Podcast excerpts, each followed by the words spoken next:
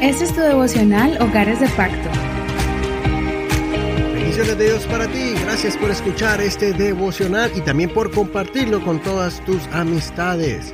Vamos a comenzar el tema de hoy es el mejor consejo para los grandes líderes. Vamos a basar esta enseñanza en Deuteronomio capítulo 17, el capítulo que nos corresponde el día de hoy. Y vamos a leer el verso 14 al verso 20. Cuando hayas entrado en la tierra que el Señor tu Dios te da, y hayas tomado posesión de ella y la habites, y cuando digas, constituiré rey sobre mí, como todas las naciones que están en mis alrededores, solamente constituirás sobre ti como rey a quien el Señor tu Dios haya escogido. A uno de entre tus hermanos constituirás como rey sobre ti. No podrás constituir sobre ti a un hombre extranjero, alguien que no sea tu hermano. Pero él no ha de acumular caballos, no hará volver al pueblo a Egipto para acumular caballos, porque el Señor les ha dicho, jamás volverán por ese camino. Tampoco acumulará para sí mujeres, no sea que se desvíe su corazón. Tampoco acumulará para sí mucha plata y oro. Y sucederá que cuando se siente sobre el trono de su reino, él deberá escribir para sí en, en, un pergamino una copia de esta ley, del rollo que está al cuidado de los sacerdotes levitas, la tendrá consigo y la leerá todos los días de su vida, para que aprenda a temer al Señor su Dios, guardando todas las palabras de esta ley y estas prescripciones a fin de ponerlas por obra. Esto servirá para que no se enaltezca su corazón sobre sus hermanos, y no se aparte del mandamiento ni a la derecha ni a la izquierda, a fin que prolongue los días en su reino, él y sus hijos en medio de Israel. Hasta aquí la lectura de hoy. El Dios Todopoderoso, Adonai, el gran yo soy. Él era el Rey Supremo de Israel. Dios los guiaba y los protegía. Pero al entrar a la tierra prometida, Dios sabía que ellos pedirían un rey como todas las naciones. Y cuando llegara ese día, ellos ya tendrían una guía, unos reglamentos en la ley para poder elegir un rey conforme a la voluntad de Dios.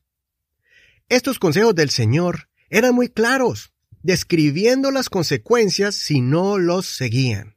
Por ejemplo, los problemas que el futuro rey tendría al amasar caballos de Egipto, pues no debían volver por la ruta de donde salieron, del lugar donde fueron esclavos, o tener muchas mujeres como era la costumbre en la época, pues Dios les advertía que ellas podrían desviar su mirada de Dios. Un gran ejemplo de estos errores cometidos fue Salomón. Él hizo alianzas innecesarias con Egipto, codició sus caballos y también tuvo muchas mujeres, las cuales provenían de otras naciones y trajeron sus costumbres y dioses que pervirtieron a Salomón cuando estaba en edad avanzada. Pero quiero recalcar el secreto para que ellos no se desviaran del camino. Cada rey debía recibir una copia fidedigna de la ley de Dios. Ellos debían leerla todos los días de su vida para que aprendieran a honrar a Dios, guardando sus preceptos y mandamientos. Haciendo esto, el rey será más prudente, sabio y justo para gobernar sobre el pueblo escogido por Dios. La palabra de Dios y leerla todos los días era el antídoto en contra de esa actitud negativa que todo gobernante tiene que enfrentar, y es la altivez. El poder produce más poder, y la tendencia de abusar de él. El estar rodeado de pompa, honras y riquezas hace que el ser humano se crea superior que los demás, vulnerando sus derechos y respetando al prójimo y cometiendo faltas gravísimas delante de Dios. Asimismo, nosotros debemos usar este consejo para combatir el orgullo y la altivez.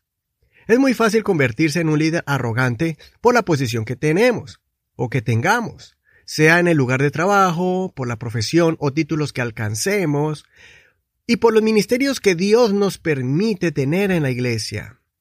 Si estás en una posición de eminencia, de liderazgo, donde tu nombre es respetado por tu posición, guarda tu corazón de pisotear al que está bajo tus directrices.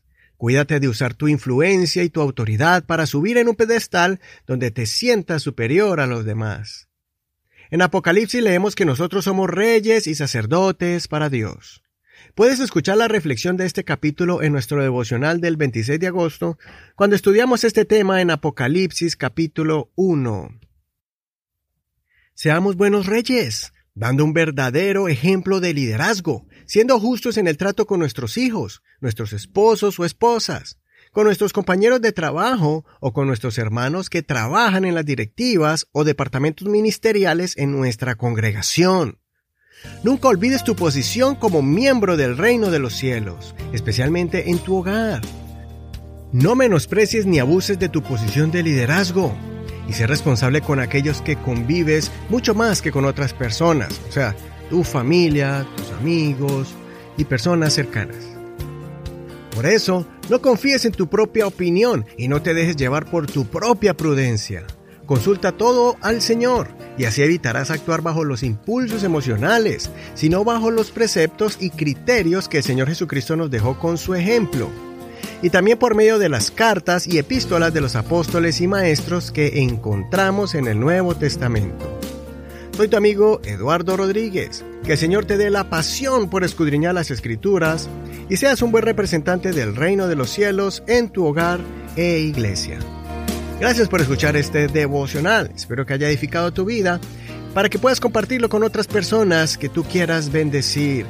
Puedes compartir este devocional por medio de Facebook como Hogares de Pacto Devocional o puedes indicarles para que bajen las aplicaciones de Google Podcast o Apple Podcast o Spotify o muchas más que están en la internet de manera gratuita para que escuchen este devocional y los anteriores. Gracias por tu apoyo y tu gran colaboración a este ministerio para que siga siendo bendición a otras familias. Gracias por tus oraciones. Nos vemos mañana con una nueva enseñanza. Bendiciones de Dios para ti. Hasta mañana. Este es un ministerio de la Iglesia Pentecostal Unida Hispana El Reino.